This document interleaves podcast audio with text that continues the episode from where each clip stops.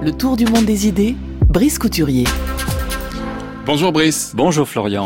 Alors vous nous parlez depuis le début de la semaine de ce séisme politique qui secoue l'Italie. Au-delà même de l'aspect dégagiste, on assiste à un redéploiement de la vie politique qui concerne en réalité toute l'Europe et même l'ensemble des démocraties, Brice. Oui, le dernier numéro des cahiers français édité par la documentation française est titré La fin du clivage droite-gauche point d'interrogation. L'historien Michel Vinocq y explique autour de quels enjeux les deux camps antagonistes sont, sont progressivement constitués en France. Philippe Reynaud, spécialiste de philosophie politique, explique, lui, les causes de la victoire d'Emmanuel Macron. Et Michel Hastings, professeur de sciences politiques, montre sur quelle base se recompose notre système partisan. Le clivage droite-gauche est-il obsolète ou bien simplement en cours de redéfinition? On se souvient comment les théoriciens du New Labour, comme Anthony Giddens, avaient proposé de remplacer par l'opposition entre partisans de la société fermée et de la société ouverte le vieux clivage. Sur l'autre versant idéologique, David Goodhart, revenu du blairisme, a récemment proposé le clivage entre peuple de quelque part et gens de n'importe où. Les premiers sont attachés à une communauté géographiquement située, ils vivent généralement pas trop loin de leurs parents. Les seconds disposent d'un capital culturel mobilisable et privilégient la mobilité sur la solidarité. Alors, comme le souligne Jérôme Fourquet, le directeur de l'IFOP, dans son livre Le nouveau clivage, l'axe politique central en Europe n'oppose plus droite et gauche, mais bien les habitants des métropoles connectées et des zones littorales, généralement bien diplômés, à ceux des zones périurbaines et rurales qui se sentent délaissés pour compte. Soit, selon la formule de, de Fourquet, les zones silicium face aux zones charbon, ou bien encore Hillary Clinton face à Donald Trump. En Europe, cela tend à recouper l'opposition politique entre souverainistes et pro-européens. On a cru pouvoir décrire la campagne électorale italienne selon les anciens critères, avec une gauche, le Parti démocrate, une droite, Forza Italia, une extrême droite, Lega, mais l'apparition de Cinque Stelle, ni droite ni gauche, a fait basculer la compétition dans une autre logique, celle d'un affrontement entre les forces pro-européennes de gauche, Parti démocrate, et de droite, Forza Italia, et puis de l'autre côté, les partis eurosceptiques, Cinque Stelle et Ligue. Alors peut-être d'autres pistes, Brice, susceptibles d'éclairer cette recomposition du paysage politique? Oui, dans La quadrature des classes, un politologue qui dispose d'une vaste expérience internationale, Thibaut Musergue, en propose une description extrêmement stimulante à partir de quatre groupes socioculturels fort bien identifiés. Il y a d'abord la classe créative, identifiée il y a une vingtaine d'années par Richard Florida.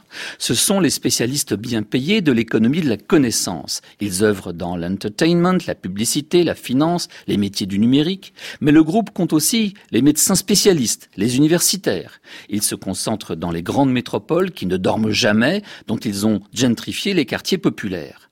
Toujours à la recherche d'idées nouvelles, ils ne distinguent pas clairement leur vie professionnelle de leur vie privée. Idéologiquement favorables à la diversité, aux minorités, à l'ouverture, au libre-échange, le mariage gay a été leur cheval de bataille le politicien qui, a le mieux porté leurs ambitions, Barack Obama. Ils font vivre toute une classe de services à la personne, garde d'enfants, jardinage, généralement recrutés parmi les minorités ethniques. Mais on aurait tort de voir en celle-ci une nouvelle version du lumpenprolétariat, car la classe de services est diverse. Elle compte également des petits entrepreneurs et des artisans bien payés. Vient ensuite la classe moyenne provinciale. Elle réside dans les villes moyennes, très généralement aux zones pavillonnaires. Au contraire de la précédente, elle établit une coupure nette entre la vie au travail, auquel elle consacre avec un sérieux quasi protestant sa semaine, et puis ses week-ends en famille. Elle roule en voiture, pas en vélo, elle redoute de devenir une minorité dans son propre pays et n'apprécie pas du tout le multiculturalisme. Beaucoup de ses membres appartiennent aux classes d'âge du baby-boom. Anciens contestataires, ils sont désormais favorables à la préservation du système et respectueux de la légalité. Tel n'est pas le cas du troisième groupe, la classe ouvrière blanche.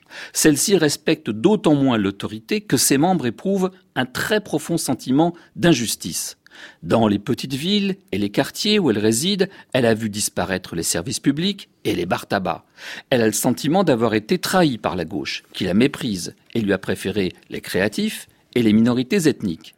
Elle, éprouve un sentiment de déclin à la fois familial et national. Elle soutient les politiques qui lui promettent de reprendre le contrôle. Donald Trump et son homme aux USA comme Marine Le Pen en France.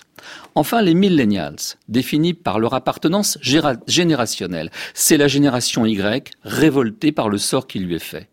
Pour la génération choyée par ses parents, la plus diplômée de l'histoire, les débuts dans la vie professionnelle se sont révélés très difficiles. Ce sont les fameux premiers de la classe en révolte, identifiés par Jean-Laurent Casely. Ils sont très antisystèmes, intolérants, donneurs de leçons, culpabilisateurs. C'est eux qui ont fait Bernie Sanders, Jeremy Corbyn, Jean-Luc Mélenchon. Selon Musergue, ce sont les alliances qui seront passées entre ces quatre principaux groupes qui décideront dorénavant des majorités politiques. Le cocktail Macron, c'est la classe créative plus la bourgeoisie provinciale. Celle de Sébastien Kurz, c'est la classe ouvrière blanche plus la bourgeoisie provinciale. Et selon Musergue, c'est cette dernière, la bourgeoisie provinciale, qui sera d'ailleurs le pivot de toute majorité à venir.